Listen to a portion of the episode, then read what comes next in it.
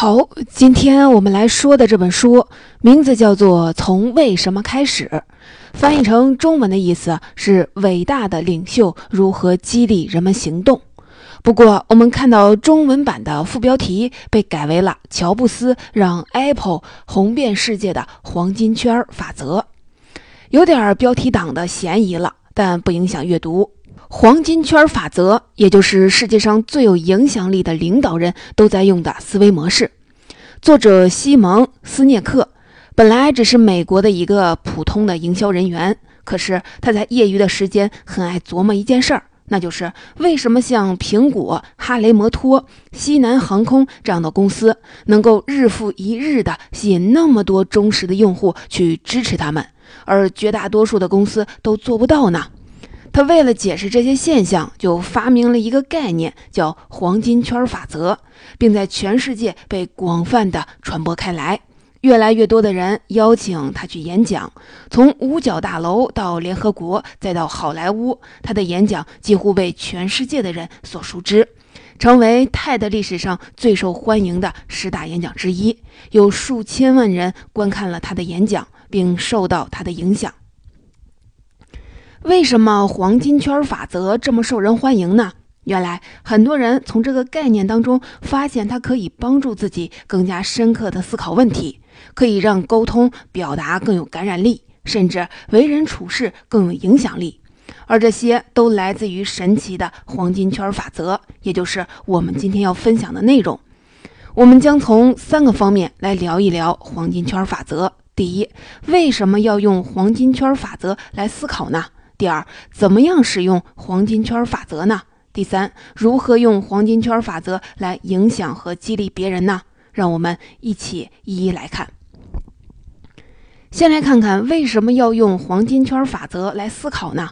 在生活中，每个人可能都会因为各种各样的原因，需要去激励或者影响别人的决策。比如，你想让顾客做出购买的行为，你想让同事更努力地配合你的工作。你希望孩子听你的话，去参加明天的活动，类似这些都是我们需要去影响或者激励别人采取行动的事情。我们通常怎么做的呢？看起来啊并不难，我们似乎有很多外部的力量可以借助。比如说，你可以威逼利诱、鼓励表扬，也可以罚款惩罚。更高级的一点，你还可以用很多心理效应来影响别人的决策。比如说，像从众心理、恐惧心理、权威效应等等。此前我们讲过，心理学家西奥迪尼曾经写过的一本书叫《影响力》，就是专门研究如何影响别人的方法。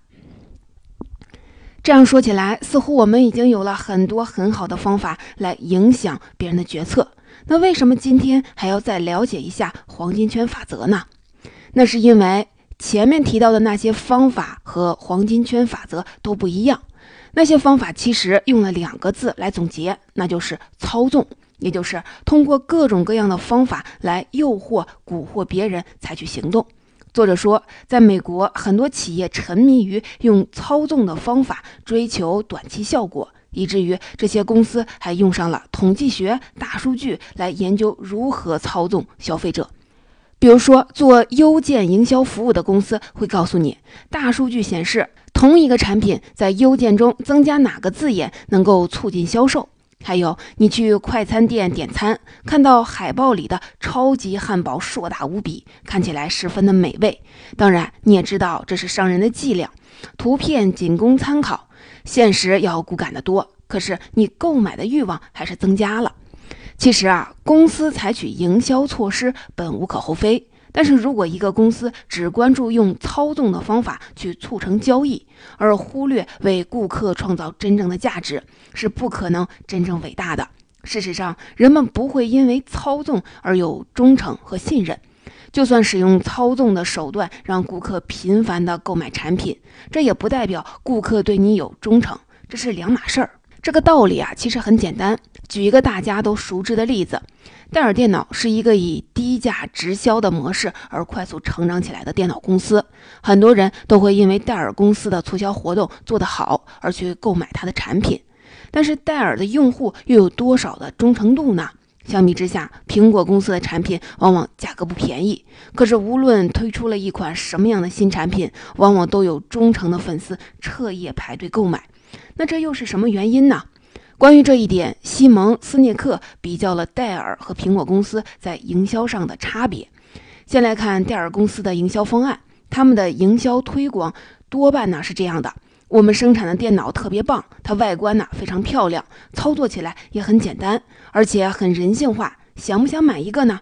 很多时候，他还会在后面再加上一句：“现在限时优惠三百元，赶快行动吧！”这是戴尔公司以及绝大多数公司营销推广所采用的路数。汽车品牌也是一样的说辞。他们就会说，这是我们的新车型，它配有真皮座椅，油耗很低，而且这次我们还提供了优厚的贷款，快来购买吧。而苹果公司的营销推广内容和他们完全不同。苹果是这样说的：“我们做的每一件事情都是为了突破和创新，我们坚信应该以不同的方式思考。我们挑战现状的方法就是通过把我们的产品设计得十分精美，使用简单，界面友好。”我们只是在这个过程当中做出了最棒的电脑。你想买一台吗？这两个广告传递的产品信息似乎是一样的，但是给你的感受却是完全不一样。为什么呢？答案应该是人们买的不是你的产品，而是你的信念。再重复一遍，人们买的不是你的产品，而是你的信念，并不是因为苹果公司广告词技巧更好，而是因为他们传递了自己的信念。如果你讲述你的信念，你将吸引那些跟你拥有同样信念的人。这是操纵的方法永远无法达到的效果，它没办法激励和鼓励人心，而黄金圈法则可以。操纵的方式是说，这么做啊会让人害怕，那么做会让人心动，都是靠外部条件来影响人们的行为。但黄金圈法则不一样，它是让你分享自己内在动机，吸引有相同内在动机的人。它依靠的是强大的内在自我驱动力，这种驱动力很少受到外界环境的改变而发生变化。比如说，买戴尔的人会因为两百元的差价去买别的产品，而苹果粉丝不会因为苹果公司比别的产品贵了五百块钱就放弃自己的价值观。相反，他们愿意给黄牛出更高的价钱，第一时间拥有这样的产品。这一切啊，都说明要影响别人，可以利用一系列的手段来操纵。可是你却无法赢得忠诚和信任，而用黄金圈法则，你却能够建立真正的影响力。这就是为什么要用黄金圈法则来思考问题的关键原因。既然黄金圈法则可以这样深深地影响人与人之间的关系，那究竟该怎么做呢？这就是接下来要讨论的黄金圈法则的思考方式。先让我们回到一百年前，在那时，人们对制作飞行器的热情就和今天互联网创业是一样的。今天我们大多数的人都没有听说过塞缪尔·兰利这个人，但在当时，他却是最被看好的热门人选。为什么呢？因为他有当时一切的优势：天时、地利、人和。兰利本人是教授，也在哈佛工作过，有相当高的名望，因此他拥有天时，所有的公众都关注他，《纽约时报》对他做跟踪报道，他走到哪里，媒体就跟到哪里。他还有地利，当时美国陆军为了帮助他研制飞机，专门批给他了巨额的资金，根本不用为钱而担心。最后，他还有人和，他召集了当时最优秀的人才，打造了一支货真价实的梦之队，每个人都支持他。但是问题是，为什么你们没有听说过他呢？这个问题的答案就要从黄金圈法则中来寻找了。黄金圈法则其实是我们认识这个世界的方法。我们思考和认识问题，可以从外到内画成三个圈儿。最外面的圈层是 what 层。也就是做什么，指的是事情的表象；中间的圈层是号层面，也就是怎么做，是实现目标的途径；而最里面的圈层是外层面，也就是为什么做一件事儿。而绝大多数的人思考、行动和交流的方式，都是从最外面的 what 层，也就是从做什么圈层开始。比如前面戴尔公司的电脑说自己性能好，界面很友好。但是黄金圈法则对我们提出了不同的要求，它告诉我们思考问题要从内向外思考，而不要从外向内思考。也就是说，第一步啊是思考外，为什么？你为什么要生产电脑？你为什么要制作飞机？你怀着什么样的信念？你的机构为什么而存在？你每天早上是为什么而起床？绝大多数的人做事情的时候，都从来没有清晰明确的问过自己为什么，而只是在执行别人给我们的任务。比如说，领导让你去贴海报，你就去贴海报；让你去订会议室，你就去订会议室。你可能很少去思考为什么要做这件事儿，这件事儿背后的原因到底是什么。举一个我周围发生的例子。因为我自己在公司践行黄金圈法则，有一次公司的实习生接到的任务就是去学校贴公司的招聘海报。如果按他之前的做法，就是拿着海报直接在学校找地方张贴，就算是完事儿了。可是他在公司学习了黄金圈法则之后，知道做任何一件事之前都要问一个为什么，所以他当时就问自己：我为什么要贴海报呢？但是想增加第二天参加公司宣讲会的报名人数。那他就又问自己，怎么样能够提升宣传效果呢？这样一思考，他发现贴海报的方法突然就多了很多。比如说，是否可以把海报送到各个学院的就业处，让他们通知呢？或者提前查一下相关招聘专业的课表，看看能不能在教室的旁边贴上海报呢？这个实习生后来很开心的就跟我分享。他说：“没想到一个原本看起来很简单的工作，在思考了为什么之后，居然会有这么多的新想法，能学到了这么多的东西。正如查理芒格曾经说的：‘不断的问自己一个又一个为什么，你就能更好的思考问题。’这就是为什么一定要先问自己为什么的原因。只有想明白了最内圈层的外为什么，第二步才是思考中间圈层的 how。”怎么做？号这个圈层就是要梳理你如何实现外，用什么方式落实你的理念、价值观。比如你的价值观是正直，单单说要正直，遇到问题就很难落实。你要梳理出实现正直的路径。比如说，实现正直的方式是永远要做正确的事情，哪哪怕自己利益受损。再比如，你的价值观是创新精神，你可能梳理出来的实现方式就是遇到事情要从不同的角度看问题。总而言之，在好的层面，就是要找到实现你目标和理念的方法。黄金圈最外层的圈层就是 what 层了。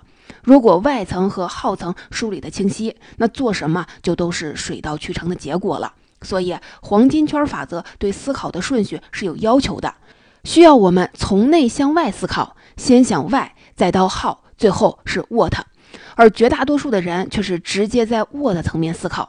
现在知道了黄金圈法则，再让我们回到刚才那个制造飞机的故事里，在距离塞缪尔·兰利制造飞机几百公里之外的地方，莱特兄弟也在制造飞机。只不过从沃的层面看，他们没有任何拿得出手的条件。莱特兄弟的团队中没有一个人上过大学，他们也没有钱，要用自行车店的收入来追求他们的梦想。想让《纽约时报》这样的媒体报道，就更是不沾边了。事实上，莱特兄弟第一次试飞成功的时候，《纽约时报》记者根本就没在现场。然而，尽管看起来他们在 Word 层面有着如此巨大的差距，但是他们有一点蓝利的团队没有的东西，那就是他们拥有清晰的信念。他们相信，如果研制出了飞行器，将会改变全世界的发展进程。对他们来说，这比荣誉和镁光灯更重要。而塞缪尔·兰利就不同了，他想要发财，想要成名，他追求的最终的结果是变得富有。结果，两个团队的出发点不一样，结果就完全不同。那些怀有和莱特兄弟一样梦想的人，跟他们一起热火朝天地奋斗着；而兰利团队的人，则是为了工资而工作。有流传的故事说，每次莱特兄弟出去实验时，都必须带着五组零件，因为那是在他们回来吃晚饭之前，飞机将要坠毁的次数。最后的结果就是，那个豪华阵容的兰利团队被后人遗忘了，而从自行车棚里飞出来的莱特兄弟名垂千古。其实啊，后来的事情进一步证实了兰利动机不纯，因为他在莱特兄弟成功的当天就辞职了。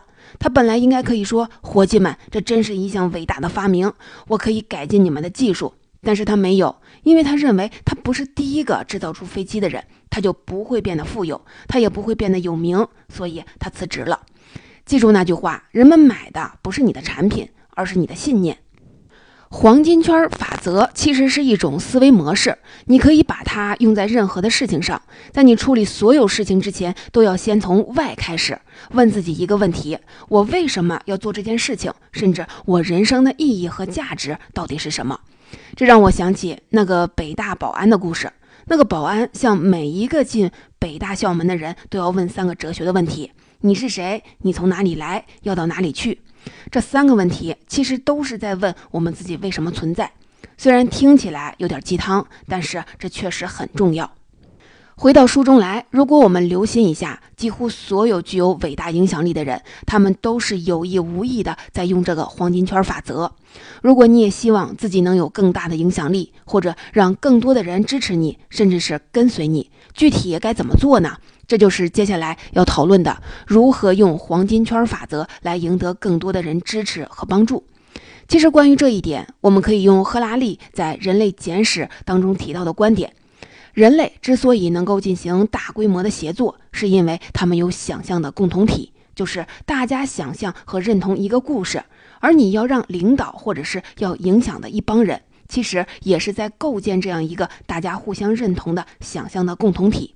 而这个想象的共同体的目标方向，就是你的价值观，你的为什么。提出一个想法、一个目标很容易，但是如何让大家相信、认同并支持却并不容易。还能让一帮人忠诚的跟随、全情的投入，那就更不容易了。从黄金圈的角度来看，其实就是要做三件事儿：让别人相信你的为什么，然后寻找相信你的为什么的人，最后创造实现为什么的条件。先来看要做的第一件事儿，让大家相信你的为什么。意思是别人一定要对你想要追求的意义、价值能够建立起信任。而信任怎么建立呢？不是说你告诉大家你要做什么，大家就会自动的信任你；也不是说你列出一个任务清单，把它完成了，大家就会信任你。要做到信任，在作者看来，就是要做到黄金圈的均衡。所谓黄金圈的均衡，意思呢，就是说外耗。what 要均衡一致，也就是你的价值观、你采取的策略和你最后做的事情必须是相互映衬的、互相支持的，不能你说的高做的少或者言行不一。你一定要以身作则来践行你的价值观。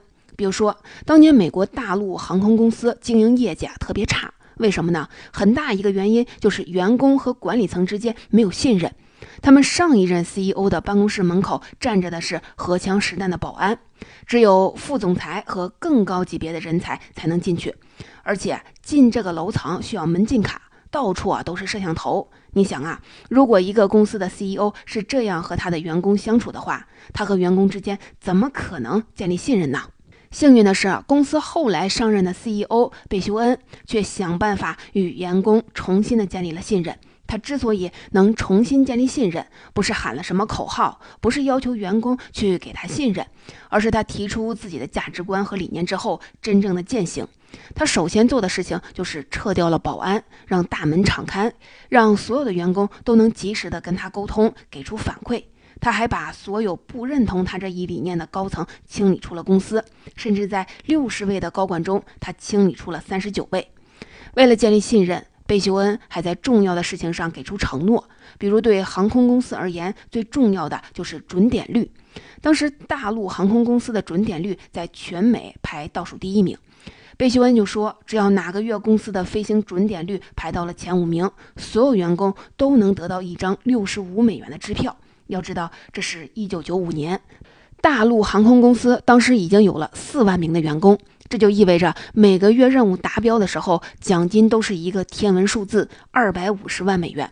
可是贝雄恩他就知道这时候一诺千金很重要，因为这是和自己员工建立信任，而且大家要做到这一点，就必须通力合作，互相信任。一旦实现了这个目标的话，节约的各方面的损失反而能够多达五百万美元。所以作者说，要让一帮人真的追随你，就一定要让你的黄金圈处于均衡的状态，让大家真的相信你的外，相信你做事情的价值观。这一点啊，并不容易，因为往往会需要你违背眼前的利益，有损面子，甚至要承担各种现实的损失。可是，也只有这么做，才真的让大家相信你的外号 what 是处在同一水平的。然后你要做的第二件事情就是寻找认同你相同价值观的人。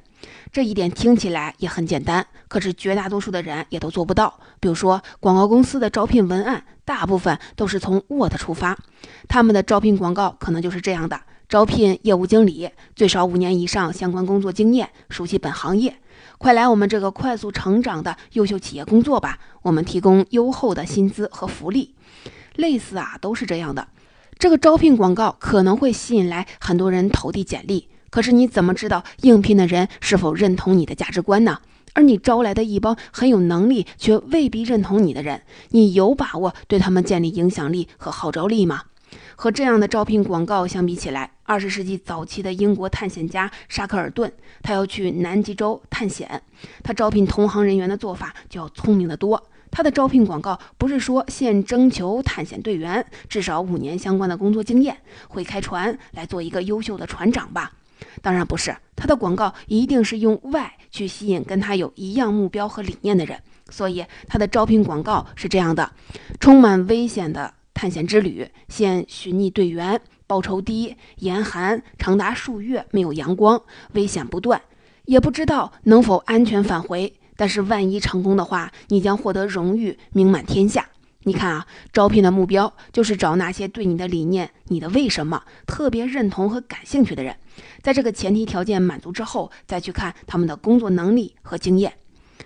伟大的公司和有影响力的人都不是先去招那些有能力的人，然后再激发他们的动力。相反，他们都是招那些已经认同自己并非常有动力的人，然后启发他们、鼓舞他们、唤醒他们的能力。当你拥有了这么多人以后，你要做的第三件事就非常简单了，就是去创造条件去支持他们，让他们把理念和价值观实现就可以了。乔布斯并不是亲自做的 iPod、iPhone，而是乔布斯给大家指出了方向。不断的创造更好的工作条件和环境，来帮助实现这一价值观和理念。相比之下，平庸的公司都是给员工分配任务，而有创新、有影响力的公司都是给员工指明方向、承担责任。你如果想要有影响力，就想要创造一个能够诞生好想法的环境。当你这样做的时候，你会发现你的团队不会理会对手在做什么，他们所有的精力都在想怎么样能实现自己的理念。相反，那些对外为什么并不清楚的公司，却一心在研究对手的动态，想要在对手的基础上再做点什么，这就是伟大和平庸的差距。